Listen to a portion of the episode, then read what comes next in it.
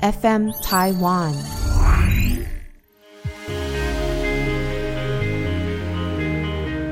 这一集的纯言纯语要聊原配与小三如何过招。如果你在婚姻状态发现你的另一半外遇了、劈腿了，那你在法律诉讼上面要注意什么事情呢？有没有可能你要告小三，又最后变成小三告你的案子成立，你告小三的案子不成立呢？这一集邀请到的律师来宾是吕秋远律师，他很常在自己的粉砖上面写两性议题，又或是婆婆与媳妇，还有很多很多跟婚姻状态有关的文章。所以这一集呢，有请吕律师来跟我们聊一下原配与小三要如何过招。欢迎吕律师。呃，家长好，各位听众朋友，大家好。那想请问律师？一般人他在婚姻状态当中发现配偶外遇了，那他第一步该怎么做？他如果想要走法律途径，第一步原则上都是要先收证。那么这也是待会我们这个节目后半段要来谈的问题，就是收证其实很容易触法哦。那么如果收证到一定的程度，认为这个已经达到民法一百九十五条第一项。后段就是我们讲说提到最后面的说侵害他的身份法益权利情节重大，这个是一个非常诡异的一段话，叫做情节重大。也就是说，如果今天配偶只是跟人家嘘寒问暖，说早安早安，每天早安到一个月，那这个部分算不算情节重大？其实就非常的模糊。换句话说，只要能够收集到类似的证据，也就是说让配偶感觉到不舒服。认为对方有出轨、有不伦的情况，这样的程度的时候，那么就可以到地方法院民事庭去提出损害赔偿的诉讼，大概是这样。那损害赔偿呢，其实就是求偿新台币嘛。嗯，那我想先问一个问题：吕律师经手过的实务经验，侵害配偶权的损害，曾经遇过多高的金额？我觉得这很难讲。呃，如果自己和解，其实金额通常会比较高哦。为什么自己和解比较高？因为有些人很重视判决书会被公布，嗯，所以呃，如果有些有名的人，或许两个人提告之后，两个人在调解庭的时候就和解，就没有判决书，被告的那一方愿意付比较多钱。我听过的最高侵害配偶权金额大概是八百五十万，八百五十万，嘿。那个是两个人都非常有名，嗯，就是男生告男生，嗯，然后两个男生都很有名，那那个情况之下，两个人就搓掉了，事情就解决了。那么一般平均来讲，最高的，比如说身份地位、社会经验、收入都很高的情况，而且有怀孕的情况，就是已经外遇到怀孕的情况，大概也不过就是一百到。两百之间 最多，怀孕的情况，不管对方是小三还是小王嘛？对，这种情况就是呃，我们讲有性行为的话，目前还是落在四十到八十之间；没有性行为，大概落在十到四十之间。这个价目表 列出来，感觉蛮有趣的。哎，蛮有趣的，不同的情节会有不同的判断标准。好。那因为呢，你也只能请求金额。刚刚听完这个价目表呢，我们要来聊一下构成的要件要有什么。构成的要件其实说真的，法条不会有规定，那个不像是什么刑法上的构成要件写的清清楚楚。嗯，原则上来说，我们是用一般人的经验去判断，到底这样的行为有没有构成所谓的侵害到这段婚姻的幸福美满。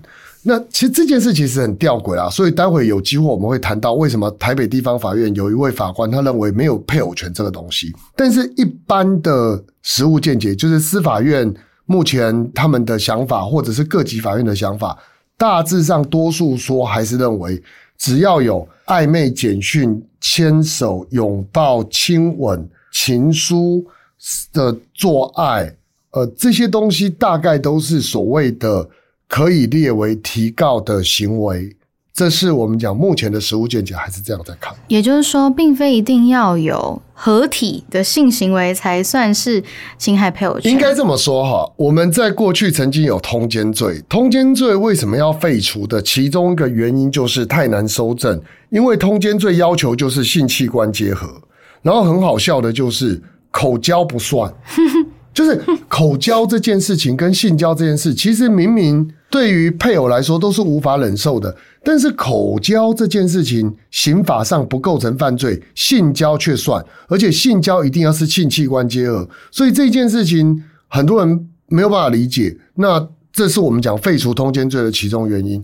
可是除了通奸罪这么严格之外，侵害配偶权是采取一个比较放宽的角度，就是只要是让婚姻。的幸福构成了一定程度的障碍行为，这个时候我们就认为它是一种不伦，或者认为这种东西应该要受到呃罚钱的处罚，大概就这样子。那提告的对象啊，因为刚刚聊到通奸罪，以往很长是一开始。告自己的另一半，也告另一半出轨的小三或小王。嗯，那最后需要另一半来当证人，就对另一半撤告。那最后被告的只有小三或小王嘛。嗯，那在这个民法上面的损害赔偿，也会有这样的情况吗？一般来说，两个人一起告，他会有一个金额，然后是连带连带责任，就是说，比如说 A 跟 B 两个人一起被原配告。那原配告了 A 跟 B 这两个人的时候呢，他们两个人就比如说判赔四十万，原配可以对 A 请求四十万，也可以对 B 请求四十万，也可以对 A 跟 B 各请求三十万、十万、二十万、二十万都可以，这个叫连带。那么如果只告一个的情况，通常对方的抗辩就会是法官大人，他请求五十万哈，事实上来讲，最多你只能判二十五。因为我跟他之间要分摊，嗯，那这个就是我们讲侵害配偶权在实务上会有一个所谓的两个要一起负责，或者你请求的金额你必须要先跟法官声明，那只是一半，不是全部，这样子法官判下来的金额才会是正确的。但是实务上是不是大家还是主要告小三或小王啊？不一定，因为基本上来说。我觉得这有一点性别正确跟不正确的问题哦。事实上来讲，在过去台湾的传统经验里，这跟废除通奸罪有一定程度的关系。就是说，女生犯错，基本上我们会把女生的呃认知比较会认为是荡妇是坏女人；男生犯错比较认定是风流人帅真好等等的这样的不同的概念，在父权社会里面一直出现，所以。在这个事情上面呢，其实比较麻烦的问题是，通常如果原配发现先生外遇，往往这个提告的考量因素就很多。这个很多的包含说他是家里的主要经济来源者，呃，公公婆婆会来拜托，还有先生其实有意要回头。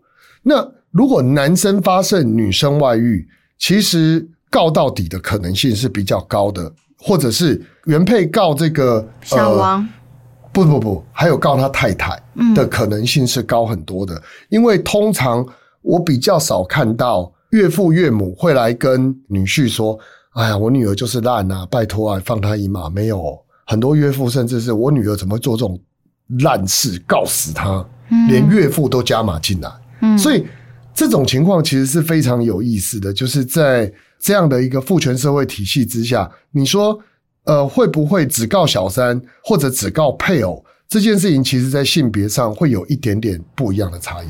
哦，这个实物的观察很有趣。嗯，那想问一下，有没有什么情况是侵害了配偶权，但是不用赔钱？我们应该这样讲哈，有两种情况比较有意思的。一个是程序上的，程序上的就是说，我们讲所谓的时效抗辩。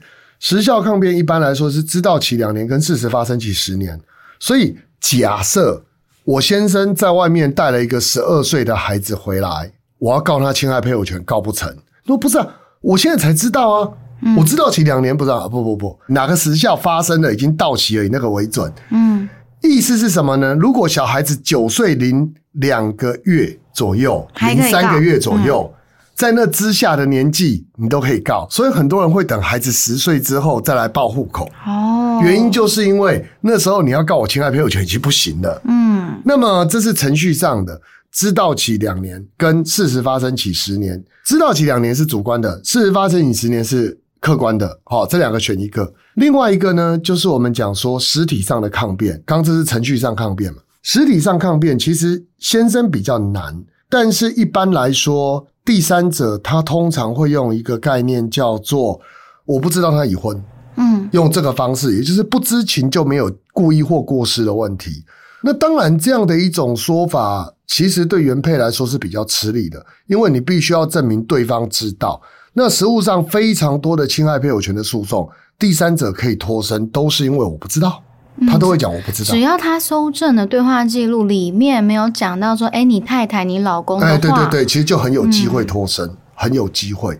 那这个部分，事实上来说，是在亲友配偶权上面。比较容易会败诉的部分，那当然有一个隐藏版的那个，我觉得现在去主张这种抗辩，通常意义不大，就是证据非法取得。嗯，这个所谓的证据非法取得，这后面有机会我们来谈。可是我的意思是说，目前实务上还是会认为，证据即便非法取得，因为配偶外遇这件事情的收证本来就不容易，因此我们会尽量放宽，大概就这个意思。我们来聊到收集证据该注意什么。啊，例如说，我们有哪些证据？大家比较能够想象到的，就是 lie 啊，一些对话记录。那我在新闻上面看到比较有创意的是，这个老公呢，他偷吃，那都知道说老婆会看他的手机，查他的 Line，他就跑去跟小三用虾皮的账号聊天，假装一个是买家，一个是卖家。那个我印象很深刻。嗯，不过我必须要讲的是说哈。其实，一般我们在收证的时候，最常、最常、最常见的一定是 Line，或者是一定是所谓的我们讲 Messenger 之类的，那是所谓的通讯软体。那这通讯软体，我其实要提醒大家的是，你最好做两件事：一件事情是截图，另外一件事是录影。荧幕录影，手机荧幕录影。对，因为对方通常会抗辩是这个荧幕，这个不是我的。这跟我无关，这是你自己假造的，这是第一个。第二种，通常我们会做的事情就是自己去跟拍，或是找征信社跟拍。所以其实也有第三者会跑来问我，我要怎么样才能跟我男朋友呃保持继续在一起的权利，不被我老公抓到。通常我们的说法就是，你原则上不要在公开场合跟他牵手、拥抱、接吻，原则上就比较不容易出事。你总不能说我吃饭也不行吧？嗯，好。那么这是第二种，第三种是比较新的，通常会在家里装摄影机。这是针对那种不愿意去花钱去汽车旅馆的人，然后他会把第三者带进家里来发生性关系。那这种情况，通常装摄影机就会很有用。嗯，那么当然还有一种是行车记录器，行车记录器通常的做法就是他会在。先生的行车记录前发现一些蛛丝马迹，一些对话，比如说，我们又曾经遇过的是，先生到了半夜不回家，他车子停在外面，就跟第三者聊起天来，然后再编织他们的美梦，以后要怎么过生活，以后要怎么样。那后来太太就直接等他回来，卡片拿走结束。所以大致上比较常见的是这几种啦，当然还有一些比较特殊的一些物证，像什么保险套突然减少。或者是在先生皮夹里发现威尔刚，那个其实都不见得能够做证据。原则上来说，收证不外乎就是我们刚提到这几种。但是收证也有要注意的地方哦。像我们有看到两个新闻，一个新闻呢是跟踪老公跟到小三住的社区，那老婆被报警逮捕；另外一个是偷录影抓奸。老婆在地下室安装监视器，录下老公与小三外遇的过程，提告侵害配偶权，求偿两百万，结果被反告妨害秘密罪，最后抵消和解。其实这种情况大概是这样啊，就是说，你如果用刚刚讲的这个角度去看，我们刚不是讲了两种情况，第一种情况是简讯，第二种情况是跟监。那么简讯的部分其实就有妨害秘密罪的可能，而且其实我们过去哦，应该这么讲。法院是一个流动的状态。什么叫法院是一个流动的状态？法院在适用法律的时候，在诠释法律的时候，是一个流动的。随着时间的不同，他的见解会有不一样的看法。比如说，以前什么叫色情，现在什么叫色情？其实四十年前跟现在的观念，司法界一定不会一样，因为观念一直在变。同样的道理，其实我们现在台湾对于所谓的侵害配偶权这一件事情看得越来越轻，而在天平的两端上面，当你把隐私权跟配偶权这两件事摆在上面的时候，以前隐私权不太重要，但我们现在把隐私权看得很重要，所以隐私权跟配偶权在上面称的时候。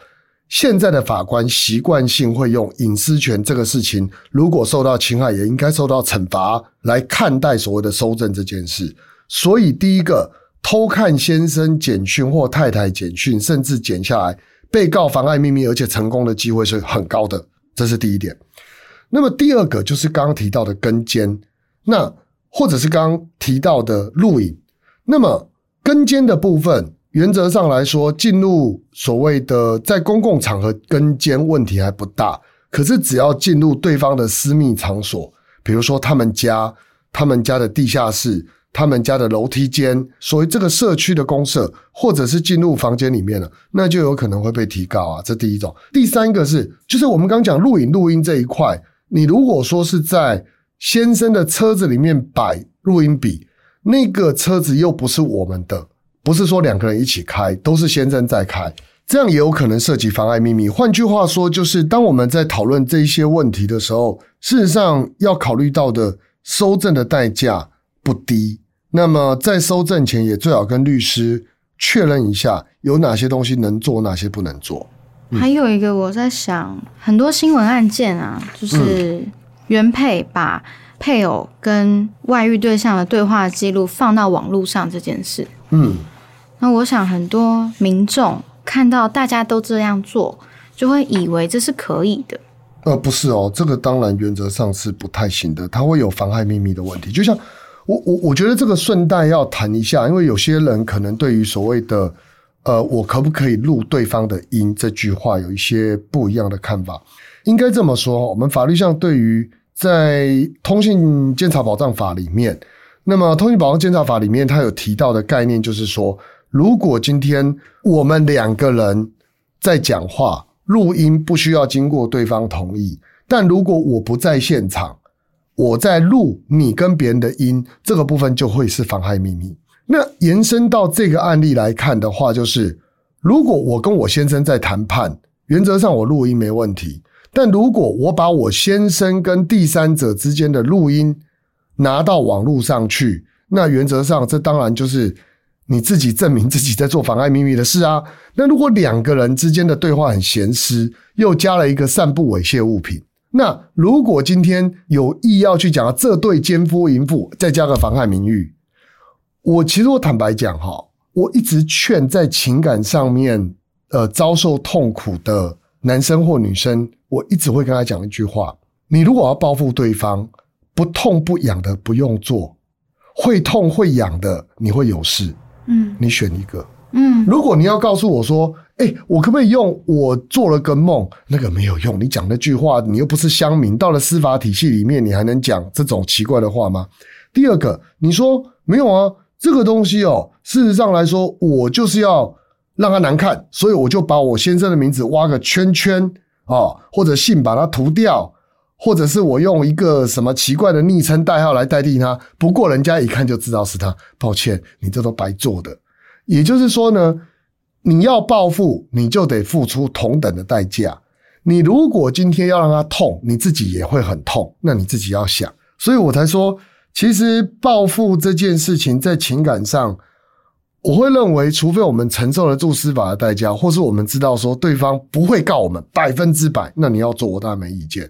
可是做的刚刚讲的那些事情，包含说公布外遇对象的记录、私密照，原则上看你公布的程度，会触犯了不同的妨害名誉、妨害秘密、呃，散布猥亵物品。等等不同的这个这个司法上的处罚，我们用最近的新闻来举例好了，嗯，也就是曾格尔的事件，嗯，那控诉曾格尔的那个原配，他自己本身经营公安公司，嗯，他后来呢，我记得他是开了一个云端资料夹，嗯，把所有的对话记录，然后包含这个录音传给她老公的语音档。啊，全部都放在网络上、云端上，供所有人可以观看和下载。嗯，那其实我在看到的时候，就在想说，确实就是吃瓜的民众会觉得很棒，真的听得到这个的录音内容，因为毕竟你听到声音跟它只是转成文字的感觉不一样嘛。嗯，但是这个原配是不是很明确的，就是要死一起死？我觉得不见得是要死一起死，应该是他的想法就是要让对方社会性死亡，然后，但他不怕被告啊。不怕被告。他的想法可能是反正告了又怎么样，顶多就是判个几个月吧，又无所谓，顶多还不一定会成立。这个我还是希望一般的民众，如果你的手骨没有那么粗，或是有一些事情需要考量，还是得想想，不是说啊新闻上看他们都这样做，你就这样做，还是要想一下，跟律师讨论一下。是好，那聊到妨害秘密呢，有一个有趣的事情可以讨论，就是车内出轨到底算不算非公开活动？嗯那么妨害秘密刚刚有聊到说，哎，你不在场，但是你去录音录影别人的非公开活动、言论跟谈话。那如果是他们在车内呢？因为车内感觉是一个非公开的场合，但他又在这个里面去进行出轨的活动。这样讲好了，嗯在车子里面发生所谓的婚外情，其实重点还是在于收证的问题。你在私密空间、在公众空间婚外情，并不影响你到底构不构成婚外情，在哪个场合都一样。唯一的差异是收证。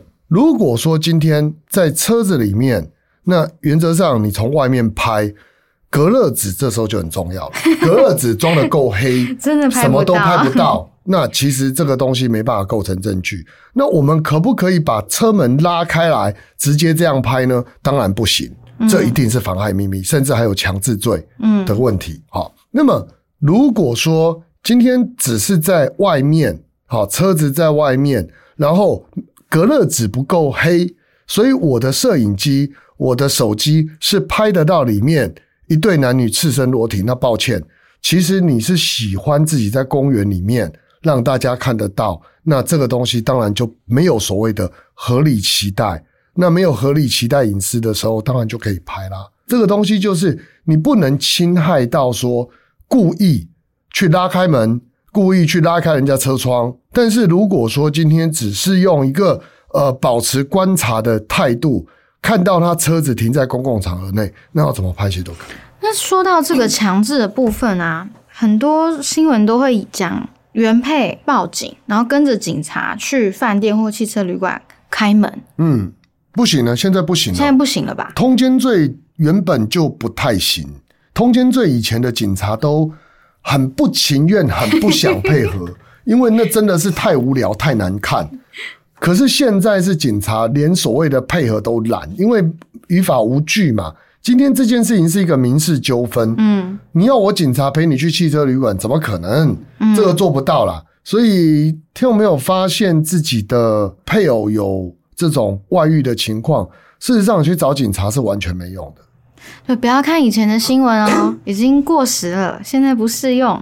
对，而且其实就算以前很多警察也不会配合这件事，他会觉得这是你们家的事情啊，为什么要动用到这里来？你说不是啊？我我先生跟他在里面，他说警察会回你就要，万一他们在汽车旅馆里面喝喝酒、看看电视而已呢？你怎么能确定他们一定发生性关系？嗯，对啊，就会这样。诶，但我想要问一个，是小三，嗯，就例如说曾格也好，或是许兰芳也好，或是你看每年都会有这样的事情，但是网友不能跟着骂小三。完全不行啊！那网友是不知死活啊！对啊，所以可是其实真的很多人不知道，我们可可以？他不是不知道，他是控制不了情绪，他知道。真的他第一个，他觉得你抓不到我。嗯我想那个东西是这样，很多人在评论的时候，我曾经讲过一句话，我说：如果今天你把那句话，比如说我站在我站在你面前，我敢说一样的话，那你就可以在键盘上说。可惜百分之九十九的人都只敢在键盘里说，你叫他日常生活说那个话，他讲不出口。嗯，那，问题来了，这些网民们他们在写这些东西的时候，他心里想的是什么？我可以很明白跟你讲，他心里想的就是我爽。嗯，你跟他讲说，哎、你这样会有法律代价，他管你那么多、哦。对，为什么会聊到这个呢？因为想要提醒大家，不管你在新闻上看到多么明确的证据，那些有点露骨的那些明明那证据都是对，但是那是人家的事情，你不能够跟风去骂人家小三、小王，嗯因为如果人家要告你的话，一定告得成哦。温馨提醒。那最后曾格的事情哦，曾格的事情，我记得他那时候好像辩解什么哦，吃药哦，对对对，他辩称他事后药啦，嗯叫他吃药，然后他辩称说是喝酒胃痛的胃药还是什么。嗯，我会想要用这个来去问吕律师说，哎，那 律师有没有听过其他也很荒谬的辩解？其实那个辩解，我个人认为是没有办法当中的辩解。我我如果是他的律师，我会觉得和解比较好，嗯因为你去辩解，我坦白说，很多侵害配偶权的辩解都很好笑，他自己觉得很合理，但是别人会觉得很不合理的。比方说，他们的讯息里面说：“哦，昨天我们做的好爽哦，哦是吗？那我们今天要不要再来一次？”对啊，昨天好硬哦。好，你今天你这些行为，你你讲这些东西，法院或检察官问你说：“来，昨天做的好爽，什么意思？”他说：“哦，昨天我们在汽车旅馆里面做那个呃，就是重训啊，然后做的很爽啊、某个程度也算重训，没错。然后，然后法检察官或法官就问他说：“重训哦，啊，你们做什么动作？”嗯，他说：“哦，就做深蹲呢、哦，深蹲哦，好来，那你示范一次怎么个爽法？”他会这样亏他。嗯来，法警过来，我们录影，等下提供给后面的人审查用。然后他就要做，来，我喊一，蹲下。我没有说二，不准站起来。你看，他就这样羞辱他。嗯我的意思是说，事实上来讲，你讲的东西，通常正常人一听就觉得有问题的，就不要再说了。很多时候，说与不说，不说其实反而是好的，因为你不说这件事情，不会有人再去追问你、逼问你说，怎么可能这样不合理啊？嗯，那你不说，就是反正你们说怎样就怎样，留给你们去想象，就这样子。但是像曾格尔的那个胃药事件啊，就是他说哦，不是指事后避孕药，而是什么身体不舒服吃什么胃药等等的。那个新闻我看到的是老公出来否认他们有性行为。嗯，我看曾格提供的开庭笔录是这样啦。有可能。那这样的情况会不会对于提告的原配增加告不成的几率？侵害配偶权又不是只有指性行为，这第一点。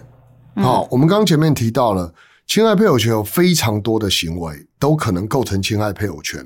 那么重点还在于我刚刚提到的，就这样的行为来讲，你这种辩词到底一般人能不能接受？会不会觉得很怪？嗯如果这个借口我们讲给自己的律师听，讲给所有人听，都觉得怪的时候，那其实就这个部分，我觉得保持沉默是比较好的。嗯，说真的是这样，你讲什么，反正人家都不会信，只是让人家笑而已，因为。我会提这个，是因为我想到的是，有些配偶可能会把自己投射在这个案件身上，嗯会想说：好，如果有一天我也收证了哦，就所有对话记录我都有，可是我先生就是在法院上说他们没有性行为，他们会不会很害怕？很多啊、其实，嗯，我我我觉得这件事情很复杂啦。应该这样讲的是说，就先生来讲，或就太太来讲，他通常有两种选择，一种是选，哎，其实还有第三种啦，就是谁都不帮，嗯没有谁都帮了，好，只有谁都不帮，帮太太，帮第三者。今天在这三种选择里面，很常见是谁都不帮，就神隐。嗯好，我不管你们两个女人，你们两个男人去吵。嗯可是呢，大部分的女生，呃，我我遇过的案例是，大部分外遇的女生会因为某些原因比较靠先生，哦大部分外遇的男生比较有可能靠第三者。哦，大部分为什么？不知道，就是实务经验来讲，出轨的老婆，我还可以理解说，她可能不是主要的经济来源，还有一些钱上面的考量。可是没想到另外一边的话是老公会比较靠第三者小三，对他哦就会讲一句话是随便你，不然你想怎样？嗯你想怎样嘛？嗯，你你今天今天讲的难听点，甚至还有帮小三付钱。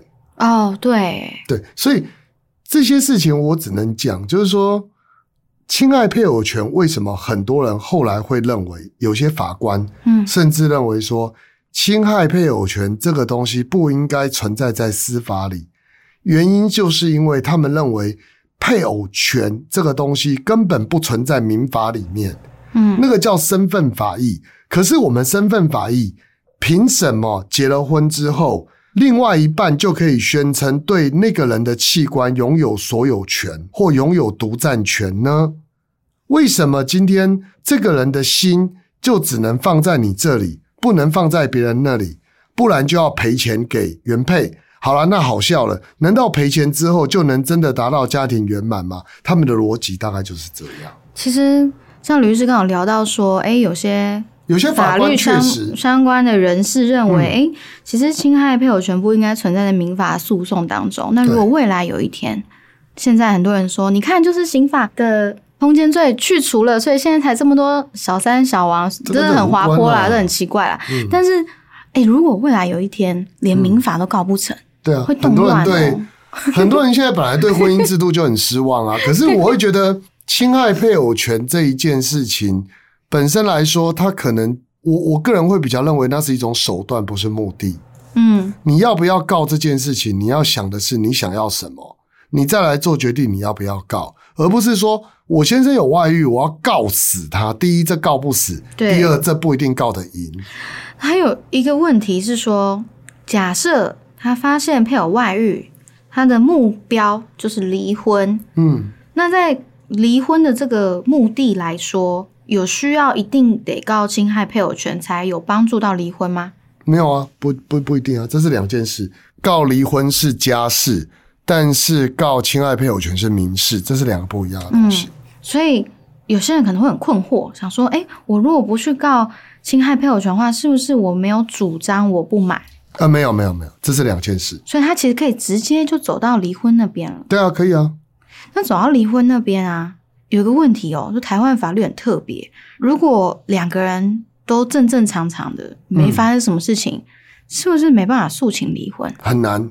我们的法律其实现在应该这么说，有放宽了一点。在上次的宪法法院的宪判制里面，就是他的判决里面有提到说，他希望立法院在这两年内尽速修改法律，让离婚的条件能够更宽松。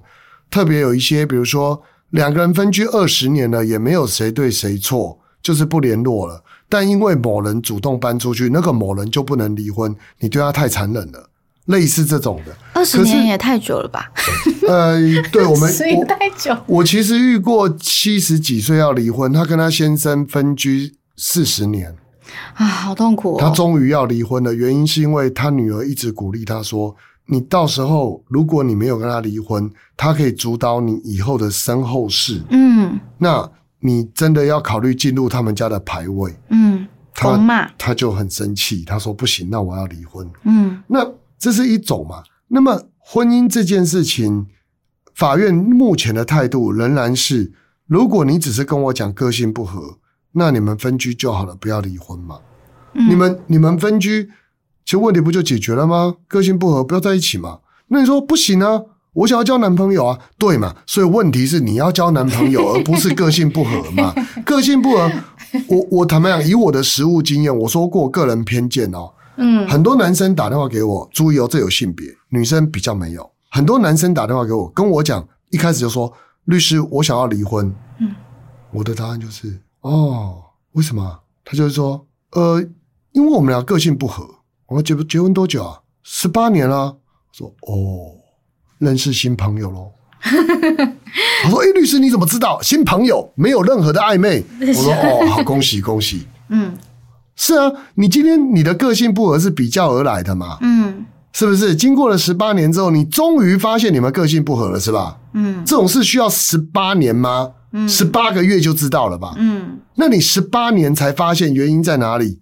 就是这个女生基本上帮你顾了孩子都大了，财产你也拖得差不多了，第三者也在催你了，或者最近认识一个更年轻貌美的了，所以今天你要走啊，就这样而已啊。你干嘛跟我讲个性不合？嗯，个性不合，你们分居就好了。我看过我分居三十年、四十年的啊、我想法官就是这样想的。所以在这个事情上面，不要觉得结婚没什么了不起的啊，就结了婚，反正就可以离婚哦，呀，离婚很难哦，在台湾离婚很难哦，不容易了。大家嗯要好好认清这件事情，再考虑结婚哦。是的，那因为吕秋远律师呢，很常在脸书写很棒的文章。我希望最后可以请吕律师劝一下困在爱情苦海里面的被劈腿的原配。我觉得，我觉得其实最重要，你还是回归到自己身上去。你先不要想着报复，你要想的是你要什么。那说我要报复，不，你要想想你要什么。基本上来说，过去你没有他，你没死；你现在他即便外遇了，你也不会死。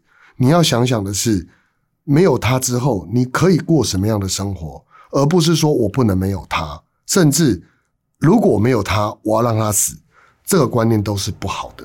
嗯，那都是有毒的想法。对，因为我想这一集啊，这个开头，我想很多听众是有这个情况的，所以他才点开来听。那最后呢，希望刚刚那一段话有帮助到你们。今天谢谢吕川律师来跟我们分享，是谢谢嘉纯。纯言纯语固定每周四更新。喜欢这一集的节目，请给我们五星评分，并留下你的想法。我们下次见，拜拜。